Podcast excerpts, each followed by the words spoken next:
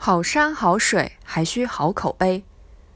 最近，一位驴友吐槽和家人去黑龙江雪乡旅游的经历，提前半个月订了两晚房间，因当地人气火爆，店主嫌房间卖便宜了，要求他们第二天就退房，引来不少网友讨论。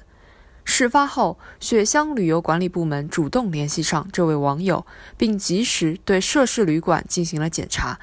店家被处以五点九万余元的罚款。黑龙江三日召开电视电话会议，要求对欺客宰客的问题零容忍，依法按上限处罚。主管部门的态度和行动，无疑是对雪乡旅游名片的最好维护。我们也希望进入旅游旺季，雪乡会以更严格的旅游服务标准来要求自己。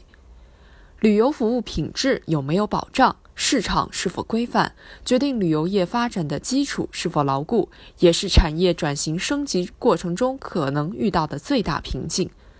从不合理低价游、强迫购物，到景区餐饮店漫天要价、住宿宾馆未立毁约，近年来，国内部分旅游景点的服务供给质量一直在低位徘徊。这和消费者对高品质旅游的美好期待形成反差，可以说是行业发展不够成熟的体现。李白游不起，徐霞客也要变宅男。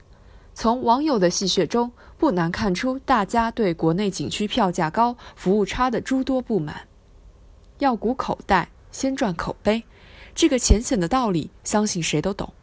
可问题在于，不管是景区经营者，还是餐饮、住宿等相关服务的提供者，一旦坐拥得天独厚的旅游资源，就容易滋生出“你爱来不来，反正总有人来”的心态，开始急功近利赚快钱，做起让游客永远不想再来的买卖。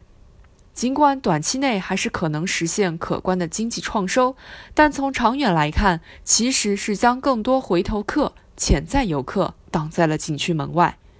为什么每到节假日，很多人宁愿出境游，也不愿去国内的某些知名景点？除了担心人挤人，对配套服务管理措施跟不上的考虑，恐怕也是重要原因。中国已进入一个大众旅游的时代，除了优美的风景、可口的饭菜、想人之所想、急人之所急的优质服务体验，为越来越多的游客所看重。某种角度看，日益升级的旅游消费需求，正是景区谋求发展的新空间所在。十多年前，杭州西湖在全国率先尝试免费开放，倒逼自己升级开发和保护手段，在做好管理、优化服务上深入探索，成功激活吃住行游购娱全方位的旅游休闲消费，培养出不少新的经济增长点。这样的模式中蕴含的发展思路和改革经验，值得所有景区借鉴。旅游是满足人民对美好生活向往的重要产业，但好山好水不会自动变成金山银山。正如雪乡的旅游管理部门所说，只有在各个环节上做到高质量、高水平的服务，才能赢得游客的信赖和良好的口碑。